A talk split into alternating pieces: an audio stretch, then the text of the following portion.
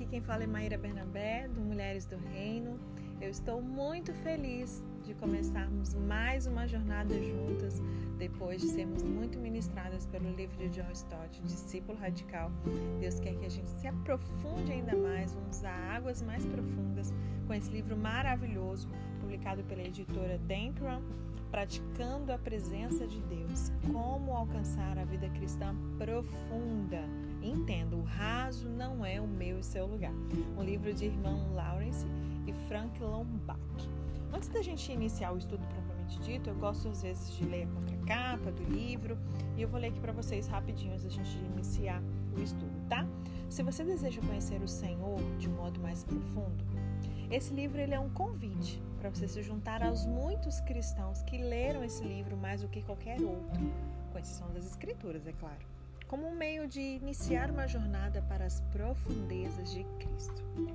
Imagina um livro de 300 anos de idade que nunca deixou de ser publicado. É o caso desse livro que a gente vai iniciar o estudo hoje, que com exceção do o Peregrino, muitos talvez até já conheçam, né? É provável que nenhuma outra obra da literatura cristã tenha passado tão bem pelo teste dos séculos. Estima-se que mais de 22 milhões de exemplares foram publicados somente na língua inglesa. No Brasil, a primeira edição se esgotou e logo levou o editor a revisá-la e reeditá-la. A grandeza, a profundidade e a beleza dessa obra, dessa obra-prima né, do irmão Lawrence, ela ganhou vida novamente. Não somente as cartas do irmão Lawrence do século ali 17 foram incluídas aqui nessa edição que a gente vai estudar, mas também a de Frank Lombach do século 20 que, como o irmão Lawrence, ele escreveu uma série de cartas que relatam as suas experiências na prática dessa presença de Jesus Cristo. Eu me lembro que. É, eu não me lembro quando foi que eu comprei esse livro, tá? Eu sou uma pessoa que gosto muito de livros, né? Quem me conhece sabe. Eu falo que minha próxima casa eu quero uma biblioteca bem grande para comportar todos os meus atuais livros e os próximos que virão. e eu não me lembro quando eu tinha comprado esse livro, só sei que esse é um dos que eu não havia estudado ele ainda. E eu me lembro que alguns anos atrás, é, eu acho que foi Theo Hayashi do Dunamis, da, lá de São Paulo, que tinha é, feito uma indicação de um livro, né? E aí, quando alguém assim é, faz uma indicação, eu considero, eu já salvo ali na minha pastinha de livros a comprar, a ler e tal. E aí eu fui olhar e falei, gente, eu tenho esse livro. Emprestei para o meu filho há pouco tempo e aí agora chegou o tempo de eu estudar ele junto com vocês, né? E é interessante que essa obra aqui, ela, ela foi escrita por dois homens que viveram em séculos diferentes, mas que possuíam uma coisa em comum, que é buscar conhecer o Senhor tão bem quanto Ele nos conhece. Será que isso é possível? É possível, né? Nós vamos assim mergulhar nessa experiência desses homens de Deus para poder é, nos edificar nas nossas vivências, nessa prática dessa presença de Jesus, né? Talvez você esteja pensando, mas será que é possível? Sim, né?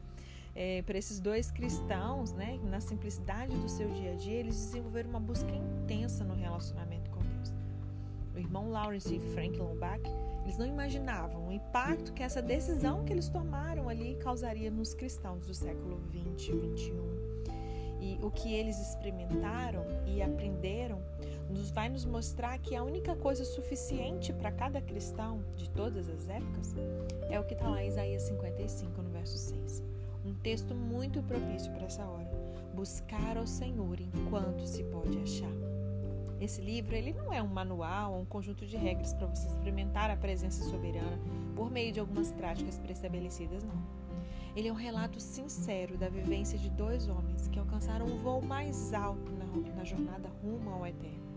E eu espero mesmo que as experiências registradas aqui nesse livro elas sirvam para incendiar o seu coração e despertar ainda mais um anseio de conhecer esse grande eu sou como ele realmente é. Amém? Vamos então iniciar esse estudo? Não é um livro grande, tá? Deixa eu ver quantos capítulos ele tem. Tem 29, mas são poucas páginas. São cento e poucas páginas, cento e 40 mais ou menos.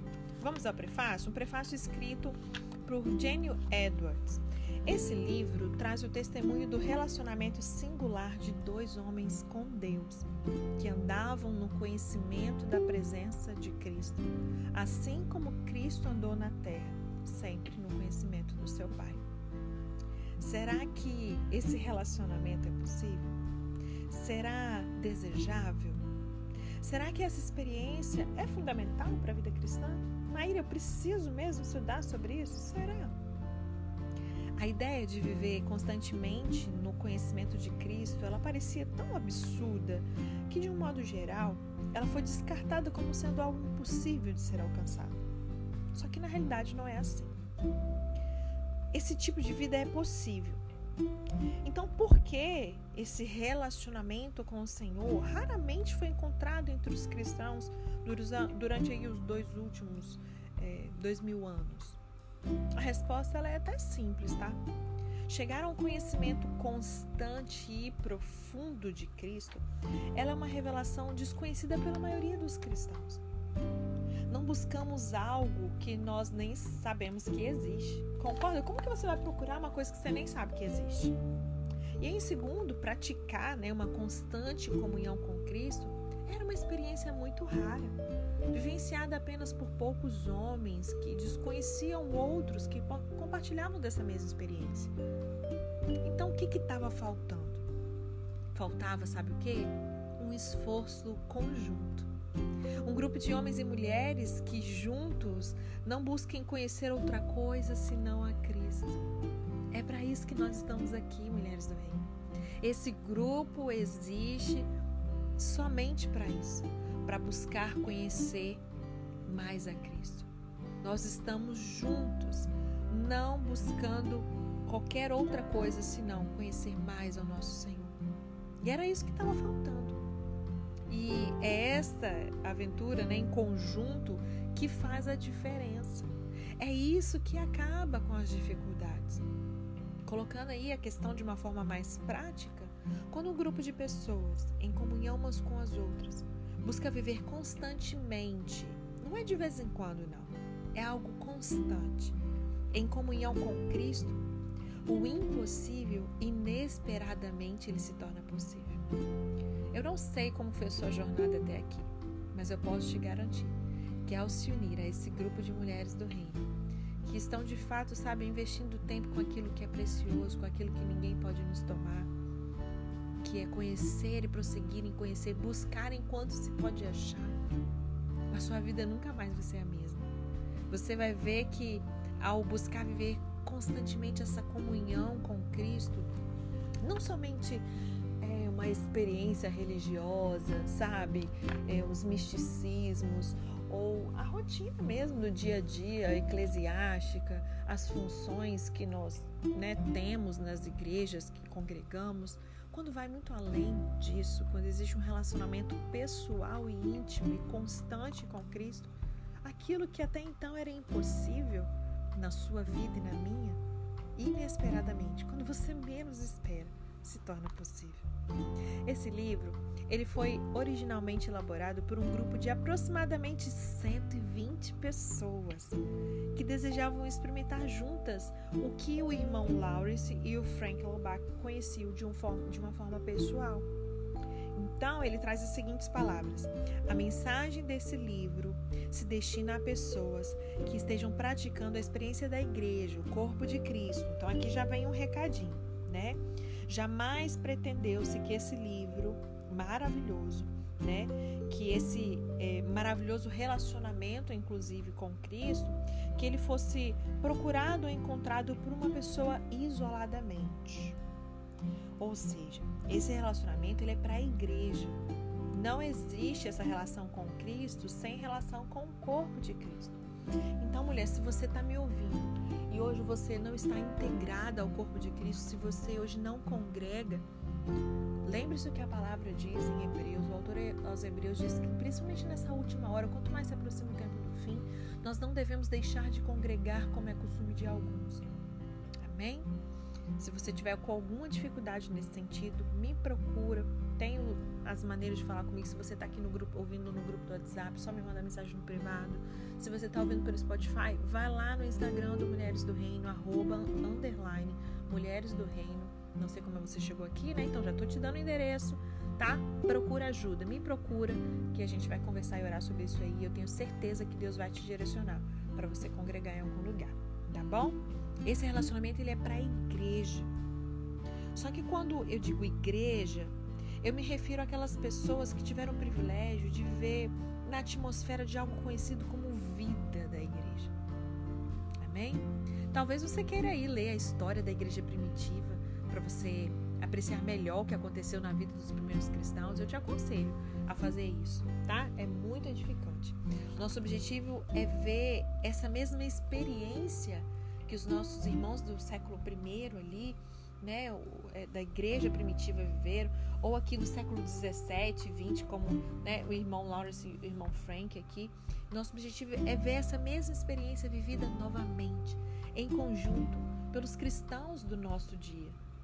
Agora, em 2021, aí você na sua cidade, no país que você está, né? Esses dias eu estava é, fazendo a pesquisa aí no Instagram e fiquei muito feliz ao ver que Mulheres do Reino se expandiu até para fora da nação, né? não está somente aqui no Brasil. E né, pessoas que foram enviadas pelo Senhor para outros países, outros estados diferentes do qual eu resido. Eu fico muito feliz, eu tenho certeza que esse áudio vai atravessar ainda mais fronteiras. Amém?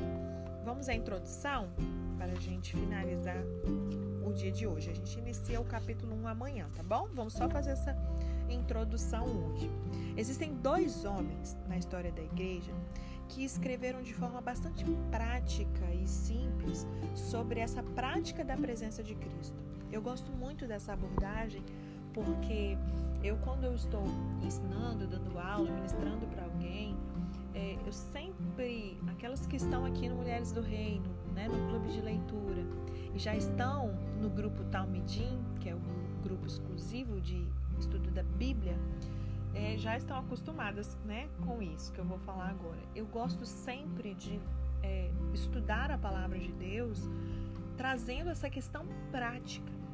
Porque por muitos anos, quantas pessoas, eu e você, talvez você seja essa pessoa que está na igreja há mais de 20, 30 anos, ou você conheça alguém, né? Quantas pessoas nós conhecemos é, que estão há décadas na igreja, mas a vida delas não reflete muito isso, sabe? Por que, que muitas das vezes isso pode acontecer? Porque não existe essa questão prática da palavra. No sentido prático de você praticar, obviamente, mas você nem saber como fazer isso. Você lê algo na Bíblia, tá? E, tipo, o que que eu tenho a ver com isso? Como é que eu encaixo isso na minha vida? O que, que é minha realidade no meu dia a dia? Eu aqui limpando casa, cuidando de criança, marido, o que, que é isso? Sabe? Então é muito importante né, o que esses dois homens fizeram é algo que eu me identifico, faço isso hoje com meu ministério, de ensinar a palavra para as pessoas e trazer esses princípios das escrituras para o seu dia a dia. No seu relacionamento com o seu marido, como é que o princípio bíblico, vários deles, né, se adequam ali.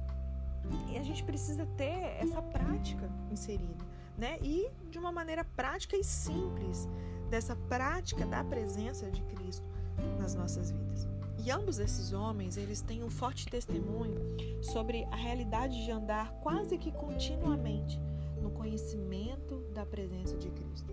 Eu costumo dizer que algo que nós precisamos nos atentar é sobre essa consciência da presença. É de extrema necessidade. E eu tenho certeza que nessa jornada o Senhor, né, ele vai nos dar assim, sabe aquele turbo, aquele plus mesmo nessa consciência da presença do Espírito Santo se mostrará ainda mais presente. Eu creio que o nosso relacionamento será mais profundo. Mergulhar nas profundezas de Cristo, algo que talvez nenhum de nós tenhamos feito achando que já fez, mas vamos descobrir que às vezes não. Né? Mas eu tenho certeza que ao final dessa jornada a nossa vida nunca mais vai ser a mesma. Amém? Quem crê comigo? Vamos lá. É, e aí esses homens, eles tiveram esse forte testemunho, né, nessa busca por conhecer ao Senhor tão bem quanto Ele nos conhece nós podemos sabiamente recorrer à experiência desses dois homens, graças a Deus. né? E um deles viveu no século XVII, como eu comentei, e o outro no século XX. A gente vai falar nessa introdução sobre eles. O primeiro deles é o irmão Lawrence, é, Nicolas Herman, da França. Ele morreu em fevereiro de 1691. Uau, que preciosidade, hein, gente? E o segundo deles, desses dois homens, é Frank Lombard, que passou para o Senhor em junho de 1970. E esse livro, que a gente começa a estudar hoje, ele reúne tudo que nós temos das palavras do irmão Laurence sobre a questão de viver na presença do Senhor. E além disso, inclui um resumo de duas obras de Frank Laubach é, sobre essa mesma questão. As palavras de Frank Laubach elas foram extraídas de dois livrinhos é, intitulados Letters by a... Ai, gente, eu vou ler em português, tá? Porque vocês já sabem que meu inglês, assim, não tá dos melhores. é, cartas para uma é, moderna igreja mística e jogos com minutos, games with minutes. E para isso eles atualizaram né, e reescreveram as palavras do irmão Lawrence, as palavras do Frank Lombard. Elas sofreram apenas algumas alterações para a gente conseguir estender, entender essa revisão aqui de uma maneira bem clara, tá? E aí ele fala assim, por que reescrever as palavras do irmão Lawrence? O que, que homem escreveu, gente, que é tão importante assim? O que, que acontece? A maioria dos cristãos que optam por ler esse pequeno livro, eles simplesmente não conseguem compreender muitas de suas partes. A linguagem ela é por vezes extremamente arcaica, o estilo é difícil de ser acompanhado. Pensa, alguém que escreveu no século 17 está muito longe da nossa realidade, né? Então por isso eles passaram as suas palavras e ideias para uma linguagem mais moderna. Não foi mudado o sentido, tá? Então essa revisão ela trouxe assim uma adaptação para que a gente consiga é, entender muito bem de maneira simples e prática tá? É, o livro original ele tinha quatro conversações e 16 cartas. E eles mudaram essas conversações da terceira para a primeira pessoa. E aí a gente vai perceber um resquíciozinho do século XVII no estilo do autor, né? Mesmo nessa edição, nessa versão que nós temos aqui, que é modificada, porque eles procuraram também deixar ali uma pequena alusão a essa sua própria época, né? Enfim. E quanto ao resumo dos escritos de Frank sobre a presença de Cristo, a intenção é, da, da, editora foi de é, omitir dessas cartas discussões sobre outros temas e deixar só aquilo que é eterno, sabe? Talvez com essa atualização das palavras do irmão Lawrence, ele possa alcançar o próximo século, entende? Assim como ele fez nos três últimos séculos? Até que Jesus volte. E como resultado das palavras de Frank, é, extraindo aí a essência dessa sua experiência sobre esse tema, talvez ele possa também alcançar a família cristã com uma mensagem que atravessará os séculos, assim como aconteceu também com o irmão Lawrence, né? E à medida que é, nós lemos os escritos desses dois homens, né, separados um do outro por um período de 300 anos, a gente vai compreender a semelhança, apesar de, de terem vivido em, em, séculos tão diferentes, né, um período tão grande de diferença, 300 anos, existia uma semelhança do coração e da experiência de ambos. O irmão Lawrence ele escreveu nos últimos anos do século 17 e o irmão eh, Lombard ele escreveu no início da década de 30, 1930 primeiro como alguém que buscava algo e depois como alguém que havia encontrado o que ele procurava. Não faz sentido, né, gente? Você buscar, buscar, buscar e não achar. Então ele começa seus escritos buscando, mas ele finaliza já encontrando os que ele procurava, né? Ainda mais dessa presença. E a gente vai examinar um pouco mais de perto a vida desses dois homens, porque o nosso objetivo na elaboração desse livro aqui deles, né, é instigar a mim e a você nos desafiar quanto a esse testemunho deles. É uma prova viva de que é possível sim uma experiência contínua com Cristo. Amém? É, a vida do irmão Lawrence, pouco se sabe sobre o irmão Lawrence, tá? Eles contam aqui aquilo que é de conhecimento de todos. Nicolas Herman ele nasceu em Lorraine, na França, em 1611. Ele era de uma família pobre. Aos 18 anos de idade, ele se converteu a Cristo. Mais tarde, ele se tornou soldado e depois um lacaio, que é um empregado que abria a porta das carruagens, servia as mesas, essas coisas assim. E mais tarde ainda, em 1666, quase aos 55 anos de idade, ele entrou para uma comunidade religiosa conhecida como os Carmelitas, localizada ali em Paris. Ele se tornou, entre aspas, um irmão leigo, entre aspas, entre esses devotos descalços de Cristo. E foi entre eles que ele recebeu esse nome de irmão Lawrence. Passou 25 anos, alguns acreditam que, segundo evidência nas suas cartas, que ele foi um irmão leigo por 40 anos e não por apenas 25, tá? E aí nessa comunidade lá ele morreu aos 80 anos em 1691. Durante os anos em que ele serviu, trabalhou a maior parte do tempo na comunidade ali, na cozinha do hospital, tornou-se conhecido dentro da comunidade e depois fora dela também, por causa da sua fé comedida, serena e por sua simples experiência da presença de Deus. Eu quero te instigar sobre isso aí. Eu quero que fique ecoando no seu coração com muita expectativa sobre presença de Deus. E por fim, pessoas de outras partes da França, elas passaram a interrogar o irmão Lawrence sobre o modo como elas poderiam alcançar uma realidade semelhante, né, na sua própria experiência diária com Cristo. A morte dele levou muitos dos irmãos da ordem dos carmelitas, né, descalços ali no último ano. Eles morreram deixando um legado raro de uma vida de virtudes. A providência ao que parece, desviou os olhos dos homens e atentou principalmente para a morte do irmão Lawrence. Muitas pessoas viram a cópia de uma das cartas do irmão Lawrence e manifestaram o desejo de ver outras. E para atender a esses pedidos, é, tomou-se cuidado para coletar o maior número possível de cartas escritas pelas próprias mãos do irmão Lawrence. E todo cristão encontrará nesses escritos muitas recomendações para sua edificação, tá? A gente não está aqui para perder tempo, não. Aqueles que estão no mundo, eles descobrirão, lendo essas cartas, o quanto eles estavam enganados, à procura de paz e alegria, né, ao brilho falso das coisas que podem ser vistas, e que, não obstante, elas são temporárias.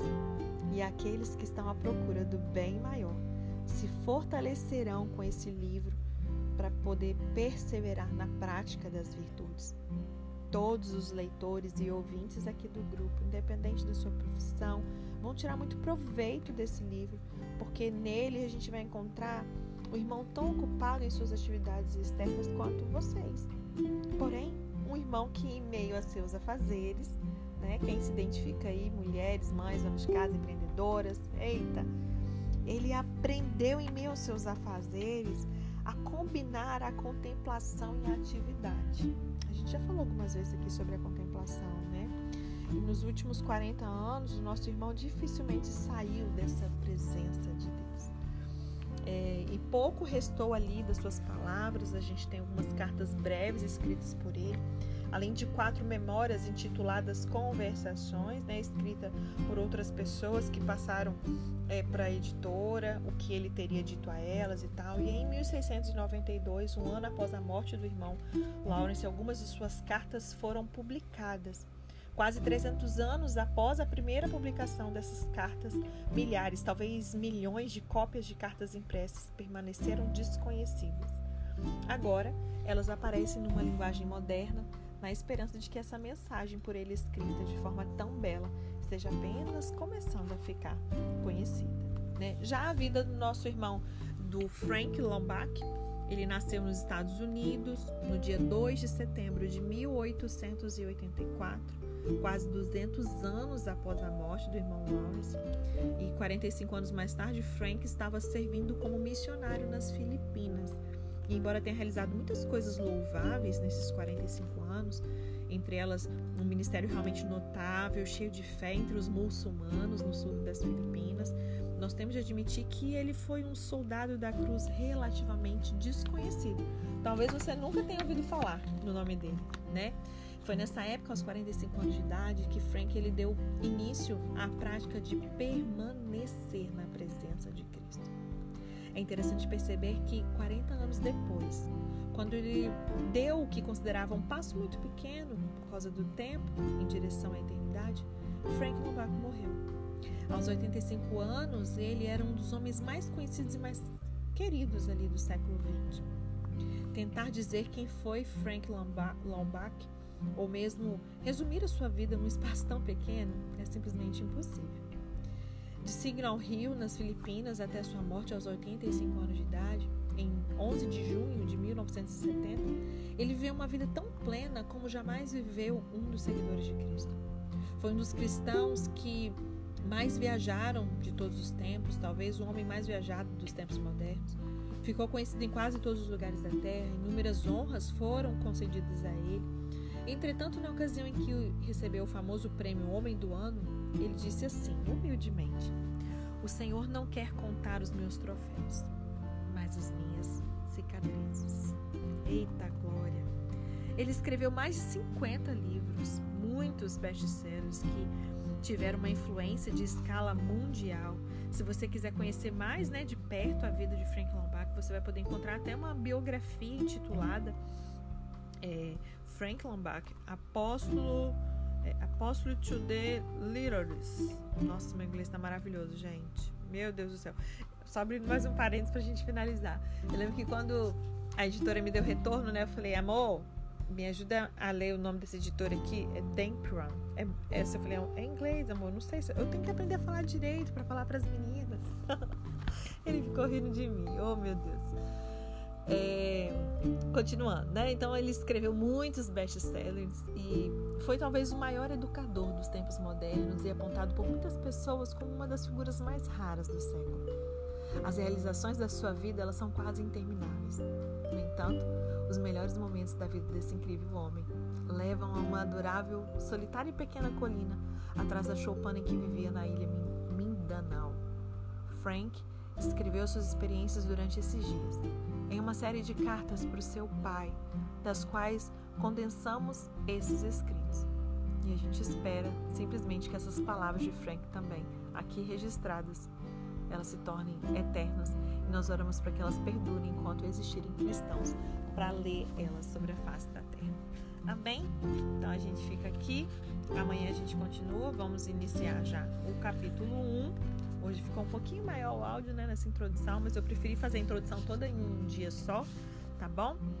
E amanhã a gente continua. Que já a partir de hoje, já nessa introdução, tudo que foi dito aqui hoje, já te inspire, seu coração já seja assim bem incendiado sobre esse tema de alcançar uma vida cristã profunda, praticando a presença de Deus de maneira constante.